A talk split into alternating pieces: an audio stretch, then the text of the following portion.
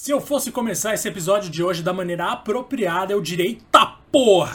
Eita porra! O que, que tá acontecendo no mundo, mano? Rodrigo, vou te contar um negócio, hein? Mas você já deve ter ouvido falar. A Xbox simplesmente comprou a ZeniMax Media, ou seja, a Bethesda Softworks. Mano, como é que isso aconteceu, velho? Em que momento que isso rolou e como isso vai mudar a história do mundo? Não sei, daqui a 10 anos a gente pode estar vendo uma outra realidade, ou daqui a dois. Cara, eu tô simplesmente impressionado demais e, de certa forma, até um pouco empolgado para saber como que vai rolar a rivalidade aí PS4, aliás, PS5 Xbox Series X na próxima geração, cara. Rapaz, fala Diegão, tudo jóia? E aí, galera, sejam bem-vindos a mais um episódio aqui do Two Player Podcast, seu podcast favorito aqui que rola sempre às terças e sextas. E hoje a gente tá falando realmente sobre uma notícia que pegou todo mundo de surpresa, né, Diego? Não tinha rumor, não tinha nada, ou pelo menos não, não, não conhecia nenhum. A Microsoft simplesmente anunciou essa bomba, jogou na roda. A gente teve pouco tempo para absorver e ainda entender que isso é real. Graças a essa aquisição, né, Diego? Nada mais, nada menos do que oito estúdios novos agora compõem o grande grupo que é o Xbox Games Studios e por isso a Microsoft está muito bem munida para a próxima geração, hein, velho? Cara, nossa senhora, se tudo aí que a gente tá falando realmente for virar exclusivo deles eventualmente, porque já existem algumas nuances que vão ser discutidas aqui no episódio, a, meu, a Xbox vai estar tá com uma força muito absurda, cara. Eu tô impressionadíssimo. Você falou de rumores, né, sobre a Xbox comprar a Bethesda, isso não tinha, mas existia aquele rumor que todo mundo até tirou sarro, né, que tipo, ah, a Xbox tem a intenção de comprar Warner Bros. Games, alguma coisa assim.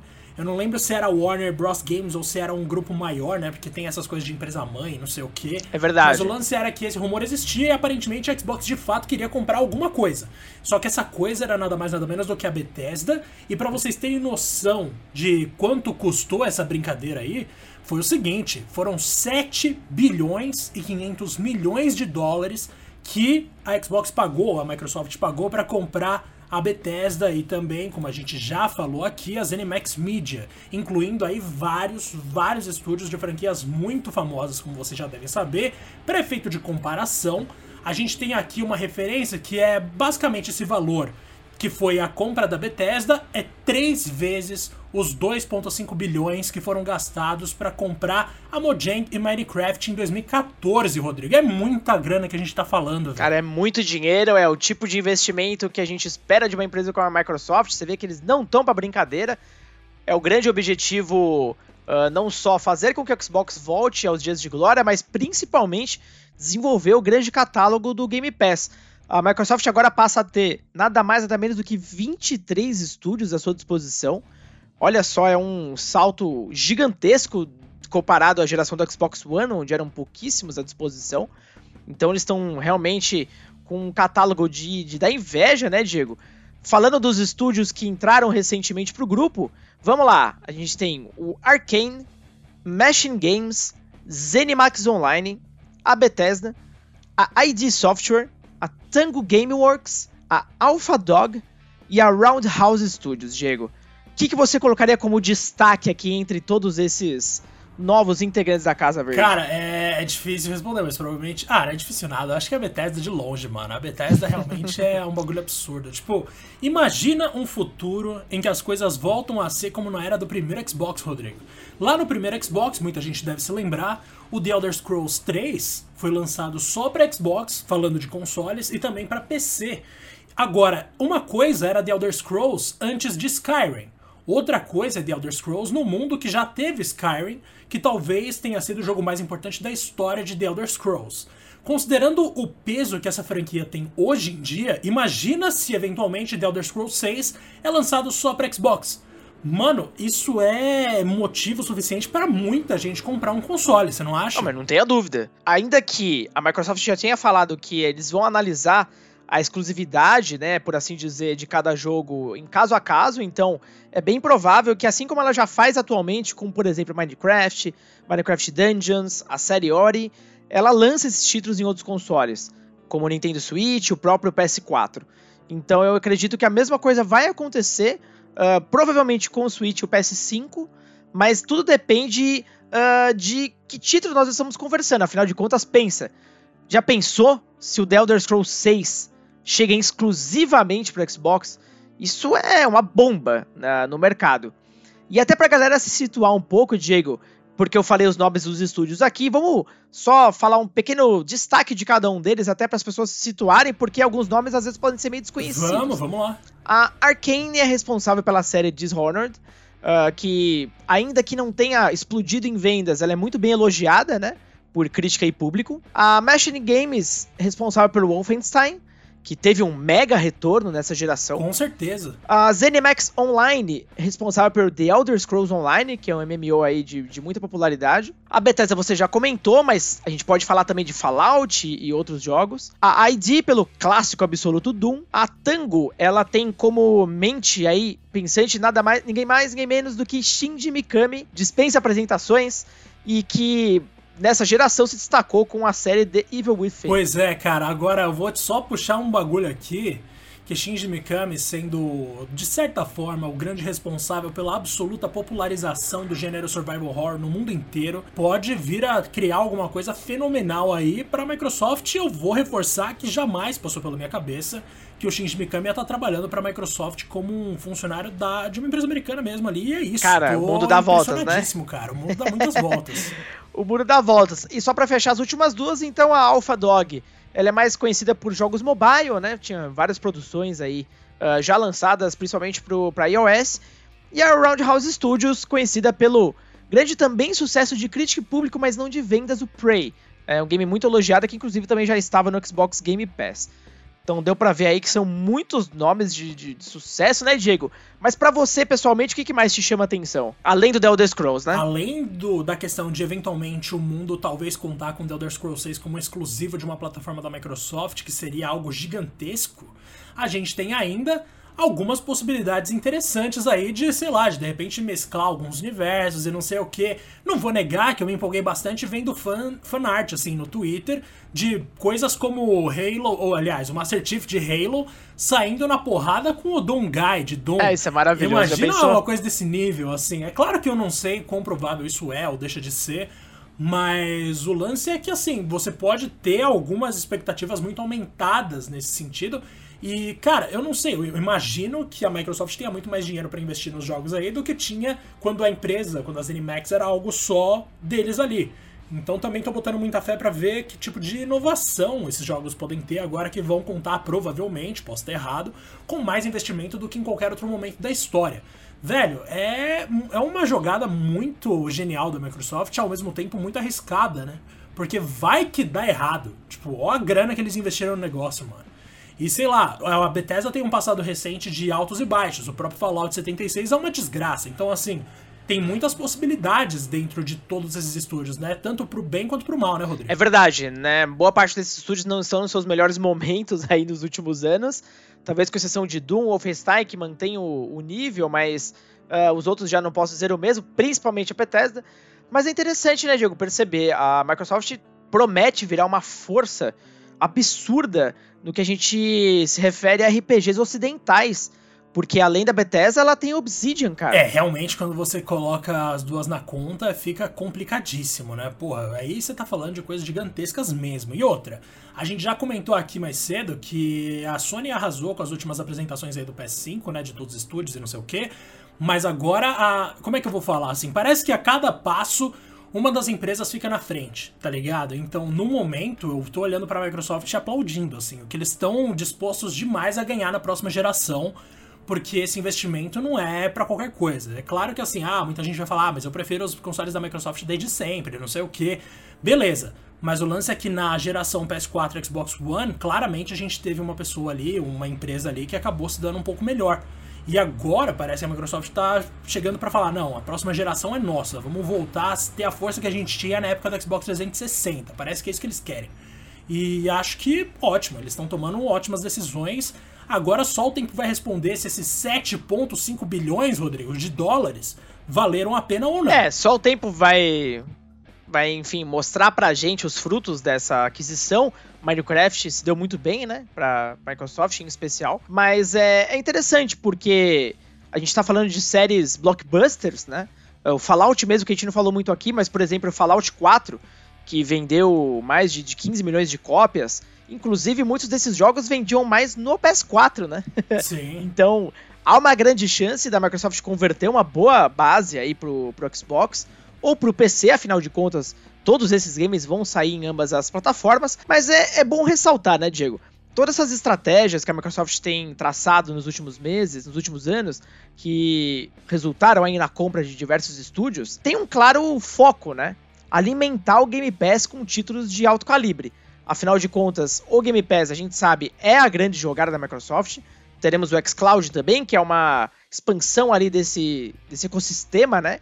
Que ficou tão bem já consolidado no Xbox One, mas que promete ser muito maior com o Series X e o Series S, que deve ser uma porta de entrada muito interessante para muita gente nessa geração, por ter um custo muito menor. Eu vejo eles agora muito bem posicionados eu não vejo mais aquela crítica de que a Microsoft não tem exclusivos de qualidade. Eu acho que isso deve morrer com o tempo. Claro, vai levar aí alguns anos para a gente ver realmente o resultado de, de tantos estúdios de, de, qualidade. Mas olha, oito estúdios de uma vez, cara, com um portfólio tão variado, tão vasto, em especial, né, uh, jogos de longa escala, longa duração, que é uma coisa muito interessante por Game Pass, do ponto de vista de engajamento com a plataforma. É uma jogada interessantíssima. Você acha que eles devem seguir e ainda devem fazer mais aquisições nesse naipe, Diego, buscando mais estúdios de renome aí do Ocidente? Ou não? Porque se for pensar, eles ainda não olharam muito pro Japão, né? Tirando a Tango Gameworks, realmente a grande maioria desses, desses estúdios são do Ocidente, né, cara? São, né? Mas até aí a base, a grande base de jogadores do, da Microsoft é justamente ocidental, não é? Porque se a gente parte pro Japão, por exemplo, a presença deles lá que eu saiba é quase irrelevante, assim, de verdade. Exatamente, é Tanto irrelevante. quando né, você hoje. encontra Xbox numa loja lá, você vê que é um espacinho pequeno e tem muito mais espaço para outros jogos, tipo, para outras plataformas como Nintendo e PlayStation e tudo mais. Agora, será que eles vão seguir com essas aquisições? Eu não sei. Eles têm dinheiro infinito, mano, porque eu não sei como está acontecendo.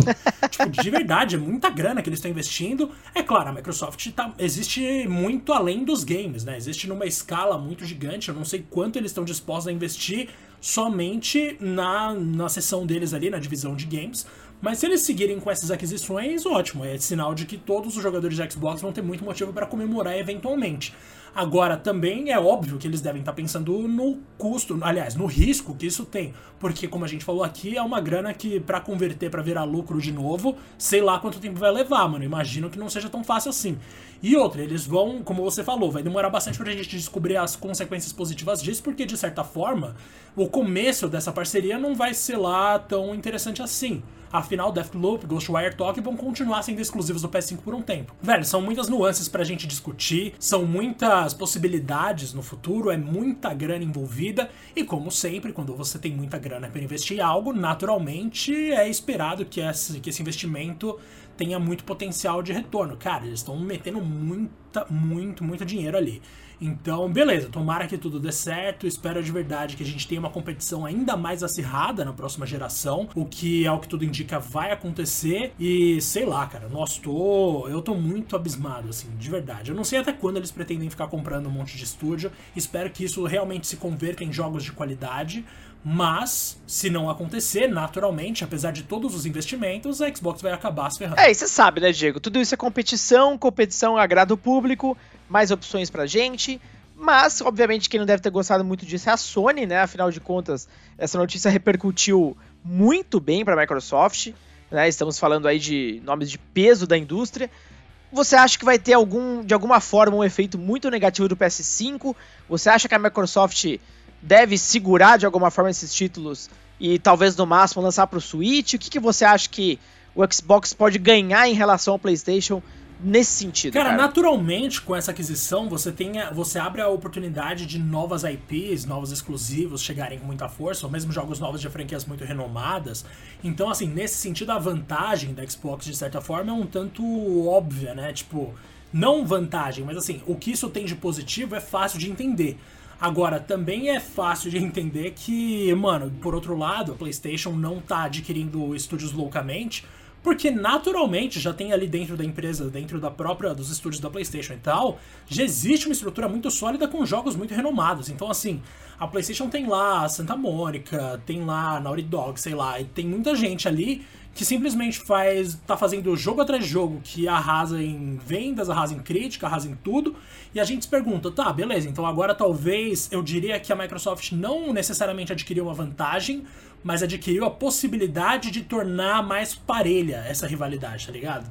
Não necessariamente aumentou assim, ah, agora a Microsoft está na frente porque comprou um monte de estúdio muito louco e tal. Não, agora talvez eles estejam no mesmo nível, entendeu? Porque antes eu realmente via uma clara vantagem da PlayStation sobre a Microsoft. Não, eu tô 100% de acordo com você. Eu também acho que isso na verdade é uma resposta, né?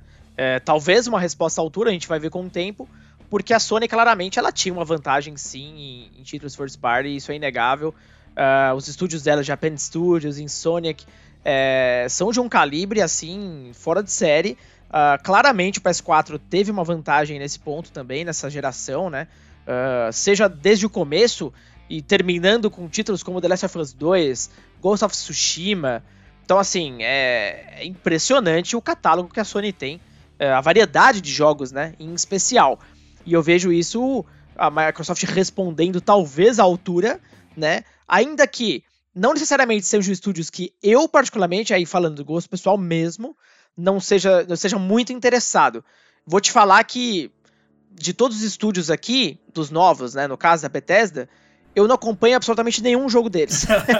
eu só joguei Doom, é, para não falar que eu não joguei nenhum, só joguei Doom, uh, tanto o Doom o Revival como o Eternal, e são belos jogos, mas assim, estão longe de ser estúdios que me fariam comprar o console, por exemplo, né?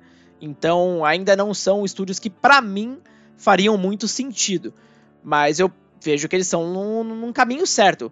Para você, esses estúdios que estão chegando são do tipo que fariam você chegar a trocar de ideia para uma intenção de console ou ainda não chegou Cara, lá? Pessoalmente é difícil de responder, viu? Porque assim, eu sei que eu sou fãzaço de The Elder Scrolls, principalmente por causa de Skyrim, né? Eu não vou mentir, eu sou fã de Skyrim, eu não conheço muito de The Elder Scrolls de forma geral. E assim, eu realmente acho maravilhosa a ideia de jogar um sucessor de Skyrim eventualmente. E se isso for exclusivo do Xbox Series X ou S, Mano, é claro que eu vou cogitar sim comprar a plataforma. Agora, trocar, como você falou, eu imagino que pro fã de PlayStation, talvez isso não vá ser tão relevante assim. Para mim, tô meio ali no muro, em cima do muro pros dois, porque eu tanto gosto de um quanto gosto do outro e provavelmente vou ter os dois eventualmente, ainda que leve um tempo. A minha prioridade segue sendo o PlayStation 5, eu confesso. Mas, cara, o lance de que eu vou poder talvez do lance de que talvez eu seja obrigado a comprar um Xbox para poder jogar The Elder Scrolls Fallout conta muito na minha balança, velho. Claro que outros títulos aqui também são legais, mas já me impactam com muito menos força. Por exemplo, Wolfenstein. É uma coisa que eu gosto? É, mas assim, nossa, nunca que eu vou cogitar comprar um console só por causa de Wolfenstein. Ou mesmo uma eventual continuação de Dishonored. Nada disso vai me fazer mudar de ideia quanto a alguma coisa. Ou mesmo Doom. Eu gosto de Doom, mas, cara, de certa forma eu meio que caguei pra Doom. E aí a gente tem uma outra coisa aqui que acaba pesando também, que é, mano, jogos novos do Shinji Mikami eu tenho que jogar. Isso eu tenho que jogar. Com certeza não tem nada que vá me impedir. Então é natural que eventualmente eu vá olhar com mais cuidado para essa decisão de com qual console eu vou gastar 5 mil reais. Porque é muita grana e eu vou ter que me satisfazer bastante. Mas atualmente eu sigo achando que apostar no PS5 ainda faz sentido. Eu também acho, do ponto de vista de console também. O interessante é que a Microsoft hoje ela tá interessada que você continue no, no ecossistema dela. Ou seja, seja Xbox, seja PC, dane-se, contanto que você seja principalmente um assinante de Game Pass, tá ótimo. E vale lembrar também que os jogos das produtoras que pertencem ao Xbox Game Studios também estão saindo na Steam. Então, opções é o que não faltam, né? Uh, falando de console mesmo, a caixa em si, eu ainda tenho uma certa dificuldade de entender o valor agregado do Xbox hoje. É, se você, claro, puder jogar num PC e tudo mais, né? Tiver acesso a um hardware interessante. Caso contrário, sim, obviamente. Ainda mais se você estiver uh, pensando no investimento mais baixo, o, o Series S vai ser uma opção espetacular de entrada é, com, com combo, né? Com Game Pass. Então, nem, nem preciso ir muito no, longe nesses detalhes. Nesse ponto, eu acho que a Microsoft tem uma clara vantagem da Sony. A parte de acessibilidade em si, né? As barreiras para entrar na próxima geração são muito menores na, na casa do Xbox. Bom, a gente ainda tem que entender, né, Diego, a exclusividade desses jogos, o que, que vai acontecer de fato. Vamos dar um exemplo aqui recente, o Ori 2, ele vai ganhar inclusive uma edição limitada no Switch, que é a coisa mais linda do mundo, cara. assim, espetacular. Então, me parece que a Microsoft está querendo que você jogue os jogos dela em qualquer lugar. Quer mesmo é que a entre, entre a grana lá nos estúdios, isso é o que mais importa, que os jogos estejam aí para todos os, os públicos possíveis. Mas eu acho muito difícil, ainda mais uma aquisição do naipe da Bethesda, acho bem complicado não existir algum fator ali que traga alguma vantagem, né? Para quem joga no Xbox. Acha que pode rolar pelo menos uma exclusividade temporária? Boa pergunta, cara. Eu realmente, nossa, eu fico até balançado assim de pensar, porque realmente faria mais sentido se o jogo tivesse alguma vantagem em relação às outras plataformas, pelo menos durante um tempo determinado ali. Mas você lembra de uma afirmação do Phil Spencer de que ele falou que o objetivo dele não era competir quem vendia mais console com, a, com o Switch e com o PS4? Você lembra disso? Isso me deixou bastante confuso na época e talvez esteja começando a fazer mais sentido agora, como você falou, o lance do ecossistema, né? De como a Microsoft tenta criar um ambiente ali em que ela lucra independente do caminho que você escolhe seguir, desde que você não esteja numa plataforma concorrente, como no caso de uma plataforma da Sony, por exemplo. Talvez, cara, talvez seja o caminho ideal, mas eu não aposto, eu não acho que tão cedo, pelo menos, a Microsoft vai fazer isso de disponibilizar uma vantagem temporária aí para jogadores de Xbox, por exemplo. É, a estratégia é claramente diferente porque a Microsoft não, não tem nem o que falar, né? Ela perdeu e perdeu por muito do PS4, não tinha mais como chegar lá. Em algum dado momento, a Microsoft simplesmente parou de fornecer, inclusive, os dados de vendas de consoles porque, né, não estava gerando uma mídia muito positiva. Então eles começaram a focar em engajamento, que era a grande métrica deles, Xbox Live e tudo mais. De lá para cá, eles tiveram que buscar um novo rumo mesmo, porque bater de frente não estava mais funcionando. O grande diferencial agora é justamente o Game Pass, que inclusive tem uma notícia muito interessante recente, né? Foi hoje também. Uh, acabou de chegar na marca de 15 milhões de membros, né? O que significa aí 5 milhões de novos usuários nos últimos seis meses, cara. É um número interessante, é? Sim, é um número muito interessante. Aliás, para dizer aqui o que eu tava falando, o que ele falou na época, inclusive, abre aspas, foi que Amazon e Google são os principais concorrentes a partir de agora, porque ele tava falando da corrida de da corrida pelo streaming, né? Que parece que é uma parada que também a gente esqueceu de falar aqui, mas é muito importante para Xbox. E que até agora a gente não teve nenhum bom exemplo, né? Porque o Stadia já deixou muito claro que para eles, pro, pra Google não vai rolar de jeito nenhum. Então talvez Xbox Xbox ainda tem essa carta na manga pro futuro próximo, né? Vai que eles dão um jeito de tornar o streaming algo muito mais muito mais palpável, muito mais realista, muito mais útil no dia a dia do jogador, tá ligado? O xCloud ele parece realmente ser fantástico. Ele agrega ao serviço Game Pass, né? Ou seja, você sendo assinante, você não precisa pagar absolutamente nada mais para ter acesso ao serviço. Ele é algo acessível, porque até nas comunicações, o grande foco é você rodar os jogos no celular. Tanto que eles estão promovendo, inclusive, um acessório que é em forma de controle, que você pode usar facilmente seu celular Android, já que, infelizmente, a Apple ainda não entendeu a importância do xCloud, tá barrando mesmo, não tem jeito. Infelizmente, eu sou um dono de, de, de iPhone nesses dias, eu tô louco para testar esse troço, mas não vou poder. Me ferrei. Mas, bom, ele também nem tá disponível no Brasil ainda, e me parece que vai ficar um tempo ainda cozinhando ali em outros países até chegar num estado mais uh, otimizado. Mas, de qualquer forma, no modo geral, é uma estratégia espetacular, cara. É uma forma de entregar os jogos Xbox na maior número de mãos possíveis, né? E que melhor jeito de fazer isso se não nos celulares. E todos esses jogos que a gente tem falado aqui, todos esses estúdios estarão lá. Então é mais uma uh, forma da Microsoft engajar toda essa galera e fazer com que eles assinem o Game Pass, cara. Eu vejo que não vai parar por aí. Teve esse grande, essa grande surpresa da Bethesda hoje, mas eu não me surpreenderia que nos próximos meses, ou até o próprio lançamento do Xbox Series X Series S, que vai rolar em novembro, a gente não tenha novidades de outras empresas, cara. Perfeito, cara. Olha, vou te falar que tudo que a gente tinha para falar sobre esse assunto, eu acho que a gente já falou, viu, mano? Foi menos perfeito. se você tem algo a acrescentar aí, eu vou partir para as nossas indicações de jogos. Cara, por enquanto é isso mesmo. Só no aguardo agora dos esclarecimentos sobre uh, como vão funcionar certos lançamentos de jogos né? E quem tá com Xbox aí, quem tá com Game Pass, tá felizão da vida e não à toa, né, velho? Bora lá, ó. E a última informação que a gente vai dar aqui, só para todo mundo já ficar situado aí, a aquisição da Bethesda, no caso da, como a gente já falou aqui mais de uma vez, a aquisição da ZeniMax Media, vai ser concluída somente no segundo semestre de 2021, tá? Então, assim, ainda tem um tempo para isso de fato tá valendo. Então, não vai ser de cara assim, não é amanhã já que tudo começa a mudar ainda vai um tempinho para se adaptarem. Agora, partindo de fato para as nossas indicações, acho que é natural que a gente indique aqui algum jogo que na real seja de um console aí da Microsoft ou pelo menos de PC, né, Rodrigo? Então, eu vou seguir com a seguinte indicação. É muito óbvia, porque a gente já citou aqui o nome da franquia. Joguem Ori, tanto um quanto dois. Tanto Ori and the Blind Forest, quanto Ori and the Will of the Wisps porque realmente é um jogo assim que mistura a plataforma e aquele esqueminha clássico de ah, vai, volta para pegar item, vai lá e faz não sei o que. Esquema clássico de Metroidvania, né, que a gente já conhece. É uma mistura desses dois conceitos aí que funciona muito bem. Eu gosto pra caramba de Ori. Ainda preciso zerar o segundo, confesso, mas assim, é uma experiência bastante divertida. Você simplesmente tá naquele universo ali com aquelas criaturas maravilhosas, aquela arte maravilhosa, trilha sonora incrível. Então, assim, é muita qualidade ali, viu? Perfeito, cara. Não poderia concordar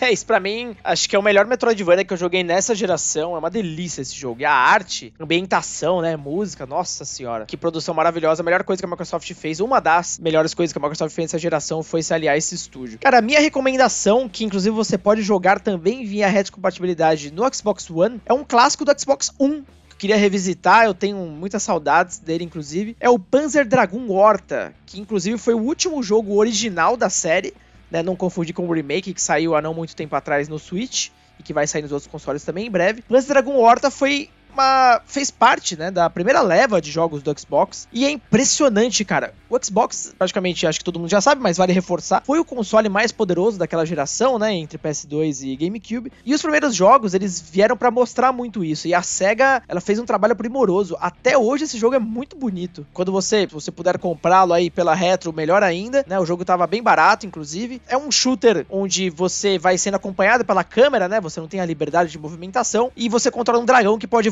em várias formas. É um mix inclusive do, dos Panzer Dragon originais, com algumas coisas do Saga.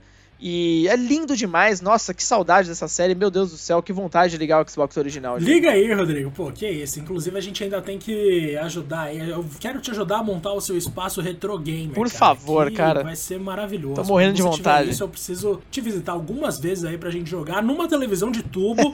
todos os consoles antigos que você tem aí. Claro, também os outros em outras televisões, porque nem todos exigem uma televisão de tubo.